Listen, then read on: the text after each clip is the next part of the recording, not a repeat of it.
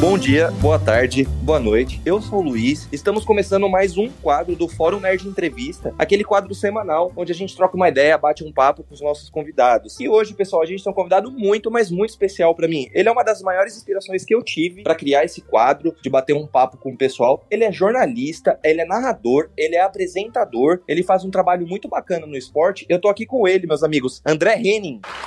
Pô, que legal. É uma honra para mim estar participando com vocês e tô à disposição aí. Pô, obrigado pelas palavras e vamos nessa. André, muito obrigado por aceitar o nosso convite, né? Como eu falei, é uma honra para mim, pra gente, pra equipe poder bater um papo com você. Você é um dos melhores narradores do, do país, um dos melhores apresentadores e para mim, top 3 entrevistadores também. De verdade, é uma honra. Muito obrigado por aceitar nosso convite, viu? Imagina, eu que peço desculpa porque demorei para poder pra gente poder conseguir encaixar nossas agendas, mas estou aqui à disposição e obrigado mesmo, cara. Eu, é, eu, eu gosto de ouvir isso porque as pessoas identificam a gente mais como narrador tal, mas uma das coisas que eu mais gosto de fazer é entrevistar. E eu, assim, eu, eu, eu sinto muita falta do, do No Ar com o André Henning e vou de alguma forma tentar resgatar isso aí nas próximas semanas. É, vem novidades por aí, mas, mas eu, eu gosto muito de entrevistar também. Pô, show de bola. Espero que dê tudo certo, espero que volte esse quadro que era sensacional. Pois é, cara, eu também eu, eu senti muito com, a, com o término do programa, mas vem, vem novidades por aí. Show de bola. Pessoal, antes da gente começar mesmo a entrevista, só lembrando para vocês, né? Esse é o nosso site www.forumnerd.com. Lembrando que o O é com acento agudo. Siga a gente lá no Instagram, arroba Fórum Nerd, e também siga a gente no Twitter, arroba Nerd Underline Fórum. Quero começar aqui, né, oficialmente perguntando pro nosso convidado. André, eu gostaria de saber, você que começou ali, um dos seus primeiros trabalhos foi na Rádio Transamérica, né? como que começou essa sua paixão ainda na sua infância, adolescência, pelo esporte e pelo jornalismo? E se você lembra o ponto de partida, por onde você quis começar, como que foi todo esse processo? Na verdade, assim, eu sempre, sempre quis trabalhar com jornalismo e, e de alguma forma com o jornalismo esportivo. É, eu não sabia se ia dar certo ou não, mas uhum. eu tinha um ponto de, de início, de entrada, que era meu pai, né? Eu, eu, eu ia trabalhar muito com meu pai. Meu pai, jornalista, é, a gente mudou muito quando meus pais eram casados ainda, depois eles se separaram, mas é, a gente mudou muito. A gente mudou não só de cidades, mas de países. Então, uhum. assim, eu, eu, eu, circulei muito. E acho que o ponto definitivo da minha, da minha escolha, é, ele é quando eu tô morando fora, eu, tô, eu tava morando nos Estados Unidos, e eu resolvo voltar para fazer faculdade no Brasil. Eu fiz o processo inverso de muita gente que, que quer ir embora, né, pra fazer faculdade fora. Eu quis voltar, porque eu tinha um sonho de trabalhar no rádio, uhum esportivo. Meu sonho era trabalhar no rádio esportivo e por alguma razão eu achava que fazendo faculdade fora do Brasil, eu não iria conseguir isso. Eu não iria ter uma, uma formação que me proporcionasse trabalhar no rádio no Brasil, porque o rádio esportivo brasileiro, ele, ele, ele é muito peculiar. A gente só tem esse tipo de rádio aqui na, na América do Sul, é uma coisa meio latina, assim. O uhum. rádio esportivo fora, ele é muito mais formal, ele é muito mais... Então esse rádio, essa forma que o rádio é feito no Brasil, eu tinha certeza que eu não iria aprender fora e não iria me preparar para fazer isso numa faculdade fora. A maneira como se faz jornalismo é, e rádio jornalismo no, esportivo fora não é assim como a gente faz aqui. Eu, eu ouvia os jogos do Corinthians, o Corinthians é o meu time, então desde muito garoto eu ouvia as transmissões do Osmar Santos, eu ouvia as transmissões do, da Rádio Globo, da Rádio Record, da Rádio Bandeirantes, da Jovem Pan, e eu queria trabalhar com esses caras. Eu ouvia jogo de futebol e falava, eu quero trabalhar com esses caras. Então eu, eu saio de Salvador e venho para São Paulo, então eu fiz esse caminho, né? Eu saio do exterior, passo por Salvador, porque minha mãe morava lá, tal. Passei boa parte da minha adolescência adolescência em Salvador. Começo no rádio lá, e aí no meio da faculdade, comecei a cursar a UFBA lá, Universidade Federal da Bahia. No meio uhum. da faculdade eu venho para São Paulo para correr atrás do meu sonho. Então foi a trajetória foi essa, a trajetória foi Estados Unidos, Salvador, São Paulo, e aí eu começo a minha carreira do jeito que e tô trilhando até hoje, mas mas ela começa com esse sonho, o sonho de trabalhar no rádio de São Paulo. Bacana. Aí o primeiro trabalho que você consegue na rádio é na própria Rádio Transamérica ou você teve algum outro trabalho antes de chegar lá? Não, é na Rádio Transamérica. Na verdade, eu, eu fiquei na Rádio Transamérica uns 6, 7 anos só como repórter. E aí eu, eu tenho uma oportunidade de narrar um pouquinho antes da Olimpíada, foi em 2002 mais ou menos. Na Fórmula 1, a gente transmitia a Fórmula 1 no rádio, e aí caiu no meu colo uma prova de Fórmula 1, porque o, quem narrava não pôde, tava com problema de voz, tava rouco, não sei. Uhum. E aí me chamaram no sábado à noite pra eu narrar uma prova no domingo de manhã. Falou, pô, você quer, quer tentar? Quer narrar? Falei, vambora, vambora. E aí eu, eu começo a narrar Fórmula 1, mas é um, é, é um negócio assim esporádico. Eu uhum. continuo narrando. Aí o, o, o meu chefe gostou e eu continuei narrando as provas de Fórmula 1 na temporada de 2002 e 3. Uhum. E aí em 2004, quando eu tava na Olimpíada, caiu meu colo para narrar a campanha do vôlei brasileiro, o vôlei masculino, que foi ouro naquela, naquela, naquela Olimpíada. E aí, quando Sim. eu voltei da Olimpíada, quando eu voltei de Atenas, aí meu chefe me chamou e falou: escuta, vamos narrar? Vamos, vamos fazer essa transformação é, de, de repórter para narrador? E aí realmente é quando eu, eu me transformo em narrador. É 2004, mas eu, mas eu tive uma longa trajetória só como repórter esportivo. Bacana. E essa transição de repórter para narrador, André, ela foi muito complicada? O que, que você precisou mudar é, em postura, em termos de voz? Eu como um leigo que não entendo praticamente nada dessa área, imagino que a adaptação seja bem diferente, né? Como repórter você tem uma forma de se comunicar, como narrador é outra totalmente diferente, além até mesmo da, da postura da sua voz, né? Você teve um processo grande de adaptação, como que foi toda essa mudança para você? Tive, cara, não foi simples não. É uma mudança muito complexa e que envolve bastante coisa. Envolve a parte técnica, né? Uhum. De, de colocar a voz mesmo, porque quando repórter você entra poucas vezes na transmissão e geralmente você entra entrar lá em cima, né? Eu tinha uma, um tom de entrar muito no alto, porque quando o repórter é acionado numa transmissão, na maior parte das vezes, ele é acionado no momento, né? A bola passa perto aí, André! para você dar um detalhe do lance. E aí eu entrava lá em cima. Isso mesmo, toque de cabeça, a bola passou raspando, o goleiro tava nela, não tava, e abriu o placar. Enfim, você entra muito lá no alto. E para você narrar, você tem que ir dosando, né? Então, quando a bola tá no campo de defesa, você vai. A bola tá dominada no campo de defesa, vai sair pro jogo Corinthians, trabalha de bola de lado, giba, domina, trabalha,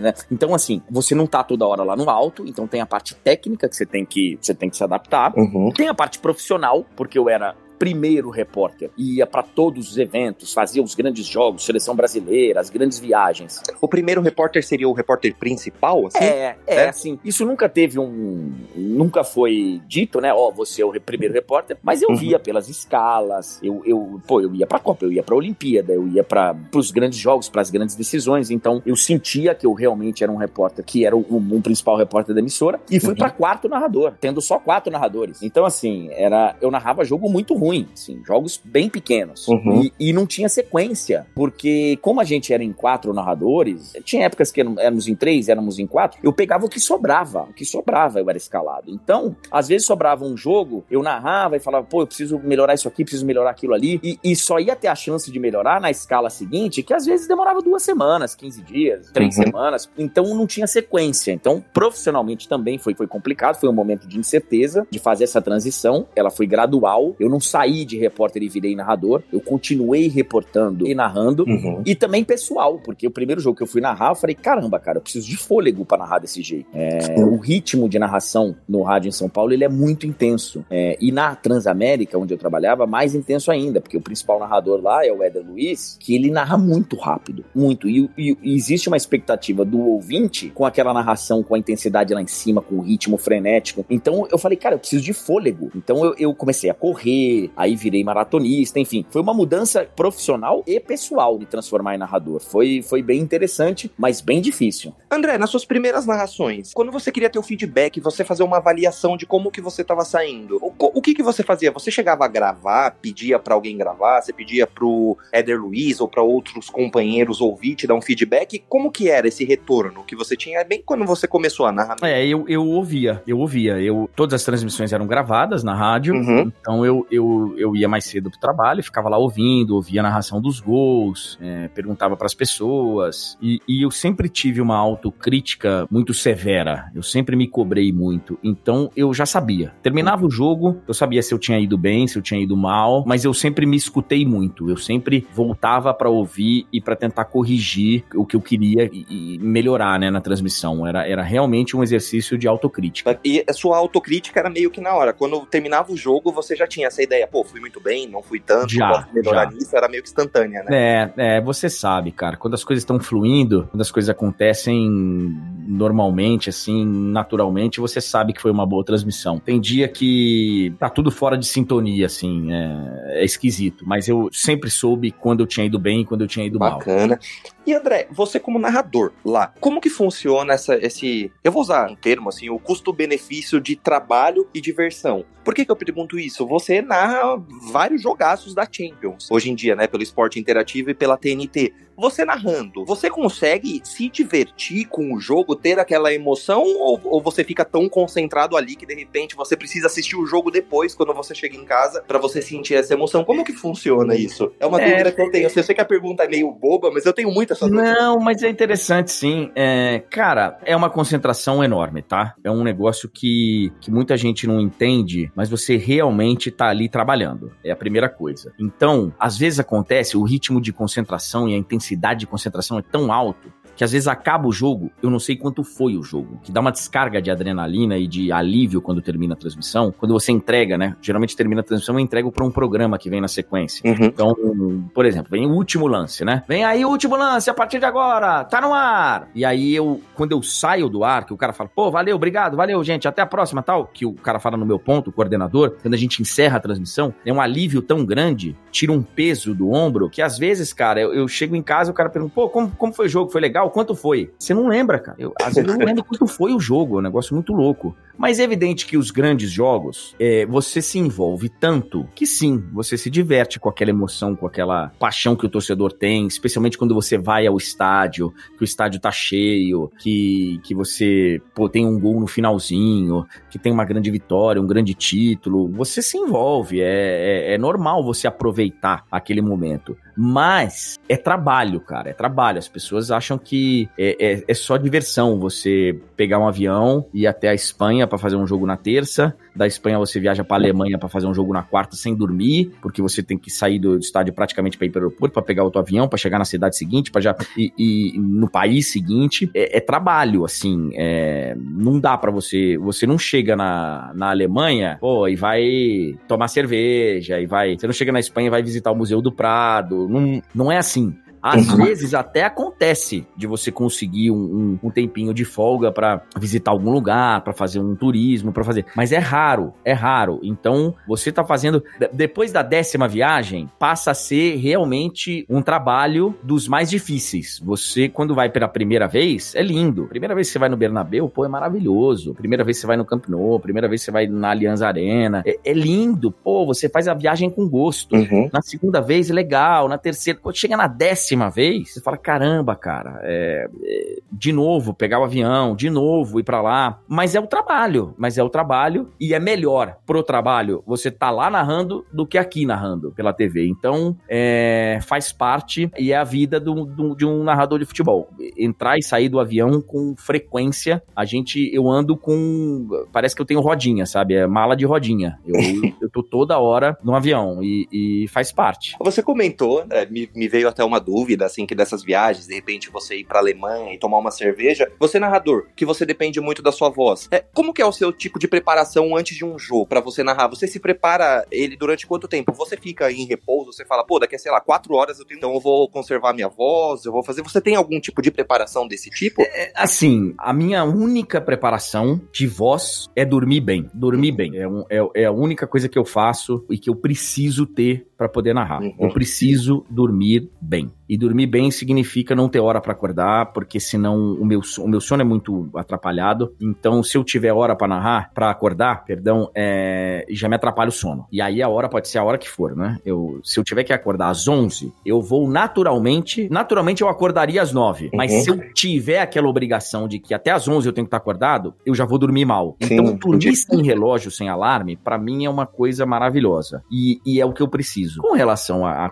de, de não beber, beber gelado, gelado tal. Cara, honestamente, eu não tenho esse tipo de, de preocupação. Eu tomo gelado, eu, eu realmente não, não, nunca tive nenhum problema por conta disso. O meu remédio para voz é dormir. E, uhum. e, e, com relação à parte é, é, de conteúdo, aí não. Aí realmente, faltando umas quatro horas pro jogo, aproximadamente, eu só falo do jogo, só penso no jogo uhum. e mergulho numa preparação assim muito intensa. Eu adoro ler e, e me preparar para jogo. Então, eu vou te dar um exemplo. Hoje, quando a gente tá gravando esse podcast, eu vou narrar Colômbia e Uruguai. Uhum. Eu vou ler os jornais colombianos e os jornais uruguaios, com gosto. Não só a parte esportiva. Uhum. Eu vou saber o que está acontecendo no país, eu vou saber o que está acontecendo no, no é, na vida do torcedor colombiano, na vida do torcedor uruguaio. Eu vou, hoje que nós estamos em, em Covid, eu vou ver como é que foi o combate ao Covid na Colômbia, como é que foi o combate no Uruguai. Eu vou me aprofundar nas notícias envolvendo o jogo, não só do jogo. Então eu, eu, eu gosto, é um, é um trabalho que, que me diverte. Então eu, eu realmente eu paro para falar só de jogo umas quatro horas antes. Bacana, muito legal. E, André, ainda a última pergunta, assim, no campo da narração, eu tenho, é, claro, com todo respeito às equipes que eu vou falar aqui, que é Atlético Goianiense e Goiás, mas você narra o Campeonato Brasileiro também, né? É, como que, para você, como narrador, tem uma diferença de você narrar um Manchester City e Real Madrid, um puta de um jogão, aí no dia seguinte os caras escalavam você, ô, oh, aqui tem o Campeonato Brasileiro, vai jogar Atlético Goianiense e Goiás, clássico, né? É, pra você, tem como narrar narrador, você olha assim e fala, putz, que é aquele jogo que tem uma tendência. A gente tava conversando em off que o futebol brasileiro, a qualidade dele tá muito, né? E geralmente os jogos na Europa tendem a ser um pouco, um pouco melhores. Você sente essa diferença na hora que você tá ali trabalhando, narrando, você fala, puta que pariu, que jogo ruim, meu. Sim, a gente faz essa análise de que o jogo está ruim, de que o jogo o nível é ruim, mas não tem diferença nenhuma para mim narrar um jogo uhum. ruim ou um jogo bom. Porque no final das contas, cara, pode parecer uma maluquice, mas a, a, a paixão envolvida, pegando esses dois times que você deu de exemplo, num Atlético Goianiense e, e num Goiás, ela é muito elevada. Ela é muito elevada. O, o, para o torcedor do Atlético Goianiense e para o torcedor do Goiás, aquele é o jogo mais importante do mundo. Sim. Se tiver tendo uma final de Champions na mesma hora que o jogo do Goiás, que jogo que você acha que o torcedor do Goiás vai assistir? Ah, Goiás Atlético, com certeza. Ele vai assistir o jogo do time dele, cara. Ele vai até dar uma mudada de canal, talvez? Talvez. Ele vai dar uma olhadinha. Se o jogo não for tão importante do time dele, talvez ele assista a final da Champions. Mas no geral, no geral, o jogo mais importante do mundo é o jogo do time do cara, do time dele. Então, é, é, é, é muito complicado, cara, você, você desmerecer isso. Sim. Eu não consigo. Uma vez, eu saí de um jogo em Madrid, e lembro perfeitamente porque ficou marcado assim. Eu saí de um jogo em Madrid e fui direto para Campina Grande fazer uma final de Copa do Nordeste. Uhum. Campinense e Asa, se não me engano. Acho que foi essa.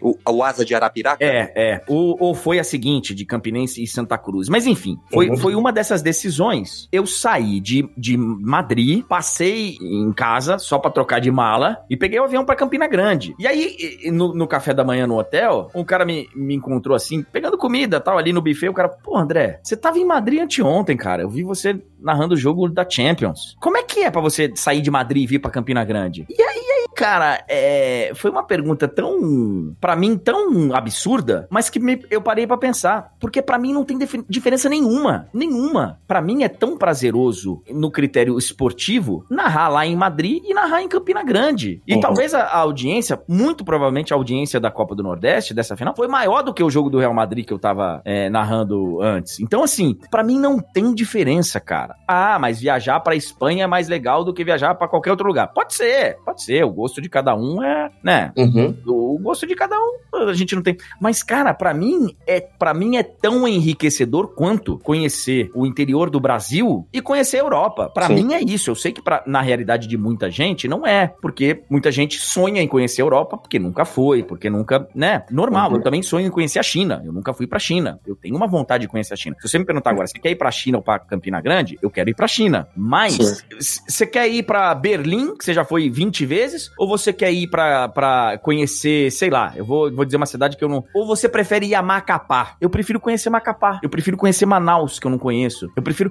Eu, pra mim não faz diferença. E, e uma viagem para você narrar um jogo de futebol para um lugar desses, ela é enriquecedora. Então, cara, para mim não tem diferença. Evidentemente, a parte técnica do jogo, ela é é diferente. Sim. Os caras jogam melhor na Champions. Mas em termos de envolvimento com o jogo, de, de emoção, de estar tá feliz por estar tá no local, no, no, local fazendo esse jogo, narrando esse jogo, para mim ela é a mesma, cara. Ela é a mesma. Isso é incrível que os torcedores sentem, né? Porque dá para você sentir, eu, eu digo como um torcedor, eu tô assistindo, sei lá, o Atlético Goianiense e Goiás. Pô, eu, eu acho muito legal quando vê pô, o André Henning tá narrando e você tá narrando com a mesma emoção do que você narrou o Real Madrid e Manchester City, sabe? Mesmo que o jogo não tenha propriamente essa mesma emoção, mas o narrador Sim. e toda a equipe tem, é gratificante, né? Você, se eu fosse torcedor de um deles, né? Ou se você estivesse narrando um jogo do Corinthians, que é o clube do meu coração, com essa mesma emoção nessa fase horrível que nosso time tá hoje, é. É, você, você sente gratificante, você fala, pô, que legal, o cara da Champions na, o mesmo, com o mesmo gosto, com a mesma paixão o Campeonato Brasileiro. É, cara, assim, é...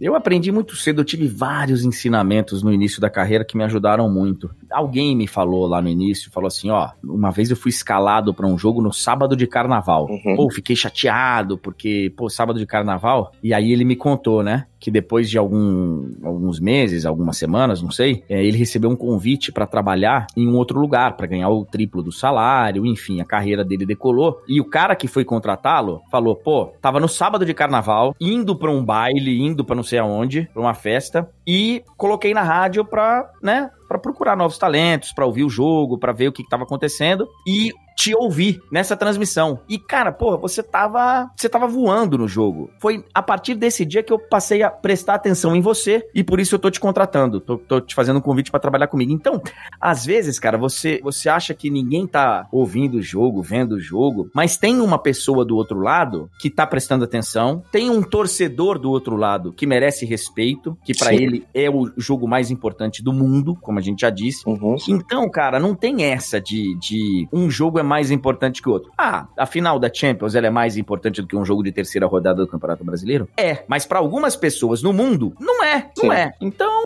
é, é, é, é, esquisito, mas você tem que tratar todo jogo como se fosse o maior jogo do mundo naquele momento. Eu trato cada transmissão minha de uma forma assim, ó. Como assim você não tá assistindo esse jogo, cara? Esse jogo. Às vezes eu chego no, no clube com meus amigos e tal. Você narrou que jogo ontem? Pô, narrei Bahia e Fortaleza. Puta, Bahia e Fortaleza? Cara, narrei e foi bom pra caramba. Talvez não, talvez não bom no critério técnico, mas ó, foi emocionante. Bahia fez 1 a 0, Fortaleza foi lá, empatou. Aí o Bahia foi na frente, pô, o Mano Menezes reclamou da arbitragem, pô, o juiz errou, teve uma expulsão. Sabe? Assim, é, para mim, o cara não ter visto esse jogo, ele perdeu. Ele, ele é, é, não tem nada de desmerecer. Puta, até tava narrando Bahia e Fortaleza. Não, cara. Para mim, o grande jogo da rodada é o jogo que eu tô narrando. Isso, isso é maravilhoso. É maravilhoso e a gente, como telespectador, a gente sente também que, que o narrador, que equipe como um todo, você tá lá, é, perdão a palavra, com tesão de estar tá lá, fazendo o trabalho com vontade, né? É isso aí. André, agora mudando um pouquinho para um programa que eu sou muito fã, o Noir com o André Henning, que eu comentei aqui no começo da, da nossa entrevista, que é um, uma das maiores inspirações para eu ter feito esse quadro. É como que ele surgiu? Ele foi uma ideia sua? Você que bancou, falou, cara, eu quero fazer isso aqui, falou com seu diretor, com sua produção, alguém te convidou para fazer? Como que ele surgiu essa ideia? É, essa ideia ela foi, ela foi surgindo, né? É, no começo da TV Esporte Interativo, lá atrás, eu apresentava um programa chamado Jogando em Casa. Uhum. Era o programa do fim de noite. Era o único programa que a gente tinha, né? Foi o primeiro programa da TV tal. A gente, a gente transmitia muitos jogos e, e, e a gente começou a fazer programas a partir do Jogando em Casa. Então, era natural que eu, eu era o principal narrador, era, era natural que eu apresentasse também. Mas aí foi crescendo, o esporte interativo foi crescendo e, e, enfim, outras pessoas foram chegando e as coisas mudaram. Eu deixei de apresentar o Jogando em Casa para focar mais na narração. E num determinado momento, é, eu falei, pô, eu quero, eu quero ser uma pessoa mais influente, eu quero, eu quero participar mais é, do, do, do, dia a dia. Eu não quero ficar só narrando. Eu quero emitir minha, minha opinião sobre as coisas, eu quero. E aí eu tive a ideia de fazer o caderno de esportes. É, apresentar o principal noticiário do dia, que era o nosso programa, era o nosso Sport Center, né? Era o nosso, era o nosso programa de notícia. E aí eu passei a apresentar o programa diariamente. Fiquei lá uns dois, três anos. O programa tinha opinião, o programa tinha informação, o programa. Realmente eu, eu, eu, eu me orgulhei muito. Só que aí, quando termina a Copa do Mundo de 2014, e foi nessa época, eu mudo para São Paulo. Quando eu vou voltar para casa, que eu vou voltar para São Paulo, porque isso estava acontecendo no Rio de Janeiro, eu sou a minha origem é paulistana, eu sou eu sou de São Paulo, uhum. apesar de ter nascido em Guarulhos, mas eu não tenho nada a ver com Guarulhos, eu sou de São Paulo. Então, é, a gente não tinha uma estrutura em São Paulo de estúdio, de para fazer um programa do tamanho do Caderno de Esportes. Uhum. Então surgiu a ideia, eu não podia sair do ar no dia a dia. A, a ideia era, pô, você não pode sumir e ficar só em transmissão de novo. Você precisa ter uma presença na nossa programação. Falei, ó, eu tenho um sonho, cara, de, de fazer um programa tipo de rádio na televisão. Conversar, conversar, bater papo, é, dar minha opinião sobre as coisas. E, e eu posso fazer sozinho. Eu posso fazer sozinho. Se você abrir a câmera para mim uma hora por dia, eu vou pegar as principais notícias do dia, vai botar a imagem do jogo, eu vou comentar, vou botar um, um, um entrevistado pelo telefone. E a gente consegue fazer isso de São Paulo. A nossa estrutura lá permite. A gente não tinha câmeras, os câmeras mens, né? A gente, a gente não tinha. A gente uhum. tinha as câmeras, mas a gente não tinha pessoa para trabalhar. Uhum. Então, a, a, gente fez uma estrutura, cara, eu e mais duas pessoas, e, e, montamos um estúdio em São Paulo, numa sala que era uma sala de reunião. É, botamos as câmeras fixas e eu comecei a fazer o Noir com o André Henning diário. O Noir com o André Henning era um programa para falar das notícias do dia, eu dar minhas opiniões, e eu chamava sempre um convidado. É um jornalista, um jogador, um técnico, um. Todo dia ia alguém. Todo dia ia alguém no programa, a gente ficava batendo papo. A gente ficava batendo papo. Quando a gente percebeu que tava, tava difícil fazer diário, porque eh, eu tinha que narrar, narrava final de semana, então tinha que folgar durante a semana, pô, mas na, na sua folga quem apresenta o programa e tal. Então, assim, como começou, pô, vamos fazer uma vez por semana, só trazendo convidado top? Pô, vamos fazer uma vez por semana só trazendo convidado top. E aí coincidiu que a gente tava aumentando nossa estrutura em São Paulo, nosso estúdio em São Paulo. Nosso... Então, uma coisa se juntou com a outra para que o programa se tornasse maior, sendo uma vez por semana, um estúdio bonito. Pô, eu sou suspeito para falar, mas o, o, estúdio do Noir com André Henning era lindo. Era maravilhoso mesmo. É, os microfones de rádio que eu. Aliás, eu tô falando em um microfone. Nesse momento, eu, eu, eu pedi pra TV, quando acabou o programa, eu falei, pô, eu posso ficar com o microfone? É, porque eu sou apaixonado. Então, foi coincidência de, de momentos. Uma vez por semana era mais tranquilo para fazer, para coincidir agendas, para conciliar agendas. Então, surgiu assim o Noir com André Henning. Era um programa diário uhum. que se transformou num programa semanal e que, infelizmente, não tá mais na, na grade de programação. É,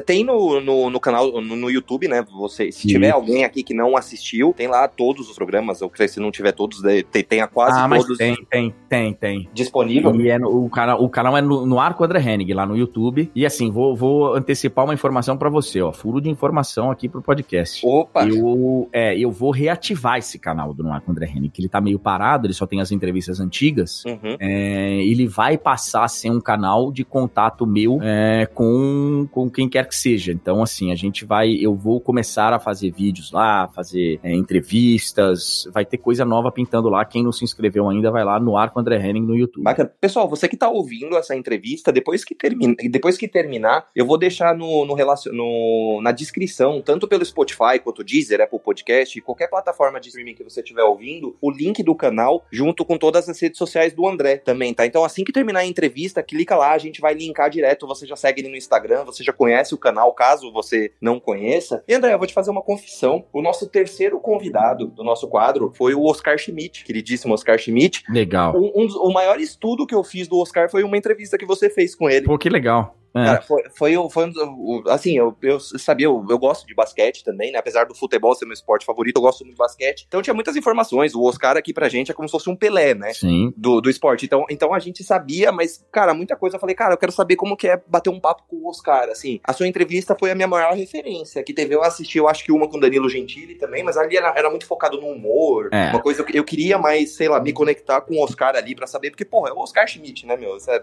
é, é, é um nível muito grande. Uhum. É. Pô, eu, eu, eu realizei, cara, sonhos muito, assim, muito pessoais, coisas muito íntimas para mim nesse programa. Uma delas foi entrevistar o Oscar. O meu esporte é o basquete. Eu, eu, eu não sou um cara do futebol, eu sou um cara do basquete. Até voltei a jogar bola tem alguns poucos anos, mas o meu esporte que eu praticava e que eu gostava de, de ver quando era moleque era mais basquete do que futebol. Então, ter entrevistado o Oscar para mim foi um, foi um grande sonho e me pego várias vezes, cara, fazendo esse exercício que você fez aí. Outro dia eu fui narrar um jogo histórico. Nessa pandemia a gente narrou muitos jogos, né? É, históricos aí, jogos antigos. E eu fui narrar a decisão da Libertadores do, do Inter. Uh, e, e, o Celso Rotti era o técnico do Inter. O Inter, a, a, de 2010, né? Isso. E aí, cara, eu fui, eu fui, eu corri atrás da, da, da entrevista do Celso Rotti. Eu fui pesquisar, na verdade. Celso Rotti, final, Inter, enfim. Botei lá no, no Google e apareceu a minha entrevista com ele, que eu nem lembrava que tinha sido focada e que tinha, eu tinha ficado bastante tempo nesse jogo. E aí eu fui ver a entrevista inteira e a gente falou bastante desse jogo, cara. Eu, eu, eu me peguei é, indo pesquisar informações para um jogo meu numa entrevista que eu fiz. Então foi, foi interessante. É incrível. E André, você que escolhia os convidados, e uma outra pergunta, recentemente, eu não vou só citar nomes, mas eu faço a entrevista, eu procuro estudar sobre todos os convidados. Por mais que eu conheça bastante coisa do convidado, eu tenho muito medo de chegar aqui e falar uma merda, né? Falar, não, então, o André Henning, que lá no Rio de Janeiro, sabe? Pô, sim, sabe? Sim. Não, pra não falar merda assim, eu pesquiso o máximo do convidado. E recentemente eu vi uma, uma plataforma de entrevistas que está muito popular na internet e vi uma entrevista deles falando que eles não pesquisam sobre os convidados e, inclusive, tem convidados que eles recebem que os caras nem sabem quem são. Eu, quando vi isso, eu vou falar, eu fiquei puto da vida. Desculpa, eu, eu, fiquei, eu fiquei puto da vida. Eu falei, mano, que falta de respeito. Pensei comigo, né? Porque, assim, quando vem entrevistar, óbvio que, assim, eles são uma, uma plataforma enorme de entrevistas. Eu, a gente tá começando aqui. Mas eu procuro me esforçar ao máximo para deixar o convidado à vontade, para não falar nenhuma besteira e conversar algo que o convidado se sinta à vontade de falar, né? É, é, é, é. Pode concluir. Então, aí eu queria saber de você, quando você recebia o convidado, ou o seu, perfil, o seu padrão de entrevista, né, o perfil do programa, era você frente a frente com o convidado, era uma coisa bem, uma conversa olho no olho, que é um tipo de plataforma que eu acho maravilhoso. Se eu tivesse algum programa, era, eu queria fazer assim, eu sentado na frente do convidado, sem aquele ter um show atrás, sabe, um bate-papo mesmo olho no olho. Então a pergunta fica essa, você escolhia os convidados que você queria e, e, e ia mais à frente, você estudava, você traçava, pô, não tem entrevista, vou fazer isso, ou você já levava de uma forma mais leve? Muito, cara, muito. É, não é pouco, não. Eu, da mesma forma que eu mergulho para pesquisar para um jogo, eu mergulhava na vida do entrevistado. Eu acho que a, a maior, o maior respeito que você demonstra por um entrevistado é você ser bem informado, você estar bem informado, você ter se preparado para entrevista. Eu várias vezes vou dar entrevistas que o cara chega e fala, pô, você começou onde? onde, onde qual foi? Pô, eu falo, caramba, cara, o cara já errou, sabe? Uhum. Você, o entrevistado já se sente mal. A entrevista vai ser ruim. A entrevista, ela pode ser que ela não seja, mas ela, ela começa ruim. Sim. Você demonstrando pro cara que você não sabe nada dele. É, o cara já perde um interesse natural que ele tem por dar, pra dar entrevista. Não, não é não. Se for o caso dessa aqui tiver uma merda, pode falar que não tem problema. Hein? Não, não, não, não, não tá não, senão eu já teria encerrado. Mas assim, mas, é, é, cara, você demonstra respeito pelo convidado. Eu acho muito ruim também você dar uma bola fora. Tem coisas que acontecem na vida do cara que às vezes você pesquisa e você não tem certeza, porque mesmo pesquisando, às vezes você, né, você não. É, que, que você tem a técnica na hora de entrevistar de não falar com certeza. Você fala, você, você nasceu você nasceu no Rio, né? Por exemplo, pegando exemplo que você. Mas você nasceu no Rio também? Ou, sabe? É, você tem uma maneira de não ser o dono da verdade e fazer uma entrevista é, bacana. Você não precisa saber de tudo também. Você pode ir tirando as suas dúvidas com o entrevistado. Aí é técnica de entrevista mesmo. Deixar o cara à vontade. Tem coisas que você sabe, mas que você vai deixar ele falar. É, então, então é, isso faz parte da, da sua técnica mesmo, do seu, do seu perfil de entrevistador, da maneira como você conduz a entrevista acho que pode até ser interessante uma entrevista que o cara chega lá, você não sabe nada da vida do cara. Pode ser legal você, sei lá, ir descobrindo junto com o, o telespectador. É, mas eu acho muito perigoso. Eu,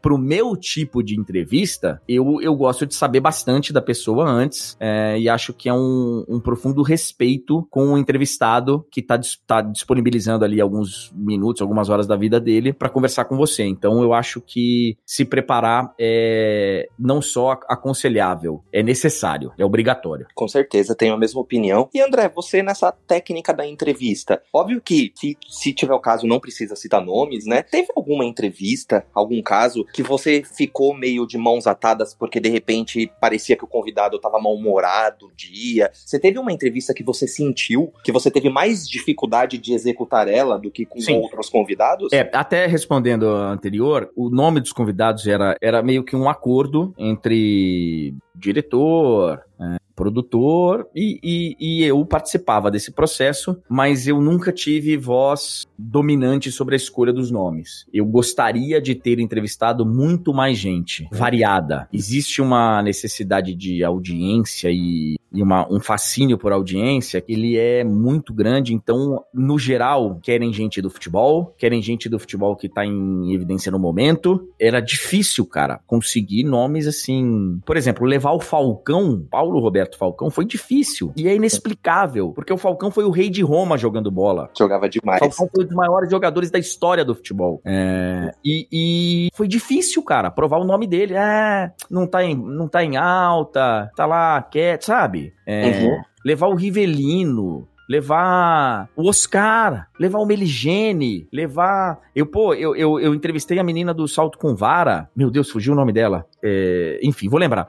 É, do Brasil, que, que refugou lá no, no, no, que não saltou lá em Londres por causa do vento. Pô, era uma entrevista maravilhosa. Foi difícil levar, cara. Foi difícil conseguir aprovar o nome. Uhum. Então, assim, a gente ainda tem uma cultura muito voltada pro futebol. É, Fabiana Murer. É, e eu acho que a Fabiana Murer foi a única mulher que eu entrevistei. E é horroroso, é horrível admitir e falar isso. Você que gosta de basquete, às vezes você queria trocar uma ideia com a Magic Paula, com a Hortência, pois é, por exemplo, né? Com a Hortência, com a Paula, com a Janete. Eu queria ter levado a Isiane, que eu acho um, um, um, uma louca, um, sabe, um, um exemplo péssimo pro esporte, porque ela, ela tem alguns episódios de, de mau comportamento na seleção e tal, mas gostaria de ouvir o lado dela. Sim. Mas os caras preferem levar o, é, o cara que fez dois gols na semana, sabe? É, o Lisca foi o cara que eu queria ter levado quando ele era técnico do Náutico lá na Copa do Nordeste. Que eu falei, caramba, cara, esse cara, ele é, esse cara é diferente. Ele fez um, teve um jogo lá que ele, o Náutico ganha do esporte na Ilha do Retiro, ele sobe no alambrado para comemorar e eu tava narrando esse jogo. Eu falei, eu preciso levar esse cara. O Lisca não era conhecido. Uhum. Eu preciso levar esse cara no programa um dia. Só fui conseguir aprovar quando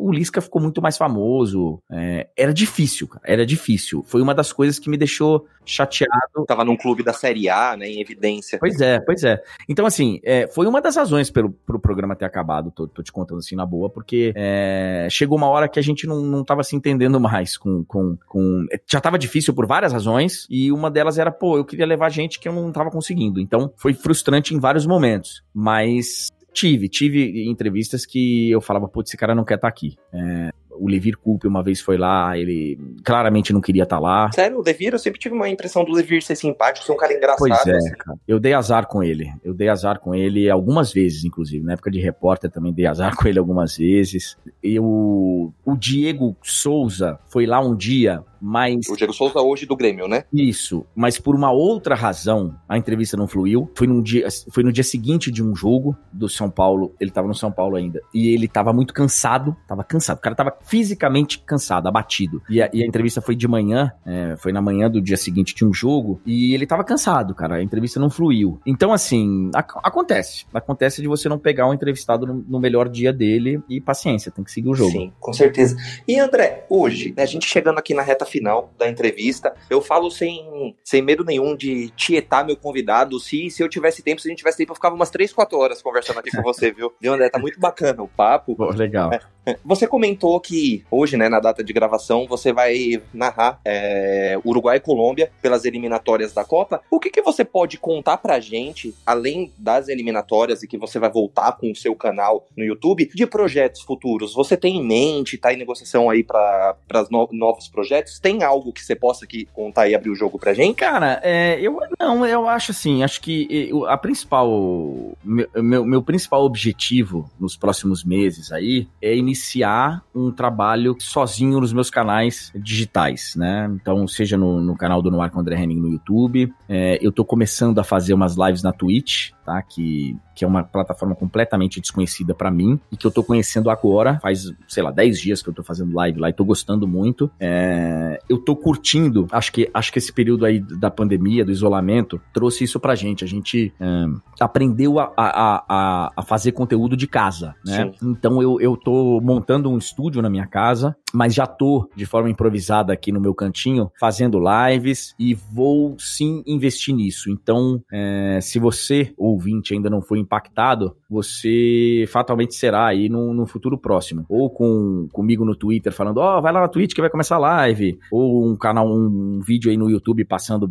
na, na, no seu celular aí, uma sugestão de vídeo, porque eu vou é, passar a produzir bastante conteúdo uh, do meu estúdio e coisas minhas que não são diretamente relacionadas à narração de futebol e nem a esporte. Eu, eu, eu tô realmente aberto a fazer várias coisas, uh, falar sobre outros temas. Então eu, eu, isso vai acontecer, isso já está acontecendo lá na Twitch. É André Henning75, para quem quer saber, André Henning75, que também é meu perfil no Instagram, André Henning75. E no Twitter é só André Henning. O Twitter é só André Henning. No YouTube o canal é o No Ar com André Henning. Então em todas essas plataformas eu tô me mexendo para produzir conteúdo e, e, isso tá acontecendo. Maravilha, show de bola. E André, para finalizar a nossa entrevista, a última pergunta que a gente faz para todos os convidados é, nós somos um fórum nerd, né? Sim. Eu queria saber se o André Henning, o que que ele tem de nerd ali no fundo do coração dele, seja desde a infância, alguma coisa. Você assiste bastante filmes, séries, ou você joga videogame, sei lá, de repente você vai mais a fundo e lê, lê ou já leu quadrinhos. O que que de nerd tem no coraçãozinho do André Henning? Então, cara, assim, primeiro eu tenho dificuldade para definir o que é uma coisa de nerd, tá? É, na, no meu tempo, no meu tempo, nerd, né? É, o nerd era um cara só que estudava muito, é, era, era, bem, era bem caricato, assim, o nerd na, na, na, no meu tempo de colégio. Era bem pejorativo, né? Quando você falava, o fulano é mó nerd, é... Né? tipo, não tava falando bem dele, né? Isso. E, e, assim, geralmente era, um, era um, cara que usava óculos, era bem rotulado, assim, era bem. Bom, eu vivi numa época que é, tinha muita maldade, muito bullying. Então, é, você, você chamar alguém de nerd era, era, era, era, era fazer bullying. Então, assim, eu tenho dificuldade para definir hoje o que seria uma coisa de nerd. Mas eu, eu não sou fã de quadrinhos, eu não sou fã de videogame. Eu joguei videogame quando era garoto, jogava Atari e tal, tal mas eu, eu nunca me dei bem com esses controles que tem muito, muitos botões. Eu não, não consigo. Eu até já tentei jogar PlayStation, Xbox, esse negócio, não consigo. Eu gosto muito, cara, de ler. Eu sou, eu gosto muito, eu leio jornais. Eu leio uns cinco jornais todos os dias, pelo menos. É, eu leio muitos livros. Eu gosto muito de séries e, e, vejo várias. Gosto muito de biografias. Gosto muito de, de, programas de história, de conteúdo. Assim, eu não sou muito da ficção, não. Eu gosto de coisa real. Uhum. Uh... Você assiste bastante documentário, André? Você assisto, gosta de documentário? Assisto, gosto. Gosto, gosto muito desses documentários que tem de esporte, é, sobre a vida do cara, a trajetória, esses bastidores que tem agora do. Teve, o último que eu vi foi o All or Nothing do Tottenham lá, vendo os bastidores do, do, do Mourinho treinando. Teve do Manchester City, é, os bastidores de, de, de vários é, times, enfim. Gosto, gosto muito dessas coisas e eu gosto muito de fuçar televisão do mundo inteiro, cara. Eu sou um cara que eu, eu, eu pouco assisto televisão do Brasil. É, hoje em dia, com essa facilidade que a gente tem de IPTV e tal, eu busco muito minhas informações fora. Eu gosto de ver como os ingleses fazem televisão, eu gosto de ver como os americanos fazem televisão, os alemães. É, então eu, eu, eu, eu tenho canais do mundo inteiro na minha casa e eu fico fuçando. Então eu acho que essa é, é o meu lado, talvez, nerd. De, de séries eu, eu adoro e assisto várias. Quais, quais, assim, que você assistiu recentemente que você gostou, que você pode contar pra gente? Tá, é, eu assisto, eu geralmente gosto de assistir quando já, já terminou a temporada, né? Porque senão eu fico muito ansioso. Pra maratonar de uma vez, né? É, eu gosto. Então, mas uma série que eu assisto capítulo a capítulo, semana a semana, é This Is Us. Eu, eu adoro, eu gosto muito. Ontem mesmo eu assisti o terceiro episódio dessa nova temporada. Mas assisti, vamos lá, é, o Homeland é uma série que deu uma balançada e terminou muito legal. Eu assisto, assisti de, Out, de Outsider na HBO, legal. Gostei de Chernobyl. Que mais que eu assisto, meu Deus, de, de que eu vi recentemente de séries. É, tem séries que eu paro no meio. Eu, a primeira que eu assisti foi Party of Five, lá muito tempo atrás. Fui da época do, do Lost, de todo mundo baixar em torrents, baixar o arquivo, assistir. Também Lost foi a primeira série que eu assisti na minha vida, Lost. É, mas é, é, ela é uma primeira série de muita gente, né? É, Lost, eu, eu gosto. Uh, assisto, assisti, né? Agora parou. Carcereiros, acho muito legal. Show de bola, é incrível é, mesmo. Que é da Globo, né? É, tem muita coisa que eu gosto, mas, mas é engraçado. Eu não gosto muito de ficção, cara, de coisa muito viajando, sabe? Tipo filme de super-herói, assim, é uma coisa que você não acompanha. Não gosto, não gosto. Não, é, não, não... Apesar de Lost ter sido uma série bem viajando, assim, mas como foi a primeira, eu, por exemplo, não consegui assistir Dark ainda, que todo mundo fala tal. Eu, é, eu confesso que eu também não, nunca assisti. É, eu não, não, não, não, não me interessa. Mas eu gosto das séries de advogados, né? The Good Wife, por exemplo, é bem legal. Tem uma série maravilhosa sobre política, sobre bastidores, chamada Boss, também é muito legal. Assisti House of Cards até um certo momento, depois ficou cansativo. Gosto de muita coisa, mas gosto de coisa real. Gosto de coisas que são factíveis. Legal, maravilha. Pessoal, então a gente tá chegando no fim do episódio, né? Eu queria muito, de verdade, do fundo do meu coração, agradecer ao André Henning por ter aceitado esse convite. Foi um dos primeiros convidados que eu queria bater um papo. Eu sou muito fã dele. Então, André, muito obrigado pela oportunidade, por ter aceitado o nosso convite. Para mim foi uma honra, sou muito seu fã. Se a gente tivesse fazendo essa entrevista frente a frente, não tivesse nessa coisa de pandemia, tudo isso, certamente eu ia querer te dar um abraço e agradecer pela oportunidade. Sei que o, o entrevistador não tá nem um pouco à altura do convidado, mas espero que você tenha gostado. Espero que tenha sido né, uma boa oportunidade pra gente bater um papo e você poder trocar uma ideia com um cara que é muito seu fã. Pô, legal, obrigado. Eu que agradeço, Luiz. A entrevista foi ótima. Você tá, tá bem aí no seu, na sua função de entrevistador e, e espero que eu tenha me saído bem também na, na função de entrevistado. Eu tô mais acostumado a estar tá do seu lado do que do lado de cá. Então, é, espero que o pessoal tenha gostado e todo mundo que puder, segue lá. Eu também tenho meu podcast que eu esqueci de falar, que chama hoje chama No Grito com o André Henning, é, mas ele vai chamar No Ar com o André Henning em breve. Também tá nas plataformas aí, Spotify e tal. E eu conto algumas histórias lá legais de, de, de bastidores e coisas que eu vivi na minha vida, porque tem muita história para contar e eu preciso documentar tudo, senão eu esqueço. Senão eu vou esquecer as histórias. Aí o dia que eu for escrever meu livro, eu esqueci tudo. Então eu vou, eu vou, eu vou documentando lá. Então a gente se encontra aí pelas mídias e nas transmissões também. Obrigado, Luiz. André, então eu que agradeço. Pessoal, lembrando, né? O episódio terminando. Vão na descrição do episódio, em qualquer plataforma que vocês estão ouvindo. Vai ter Twitter, Instagram, canal no YouTube e o podcast do André, tudo linkado. Por favor, sigam ele nas redes sociais e confiram tudo que o produto é de excelente qualidade. Então, novamente, André Henning, muito obrigado. E vocês aí de casa, muito obrigado por nos assistirem todos os domingos, né? Domingo que vem a gente retorna com um novo convidado. É isso, pessoal. Fiquem com Deus. Muito obrigado. Valeu. Falou. Tchau, tchau.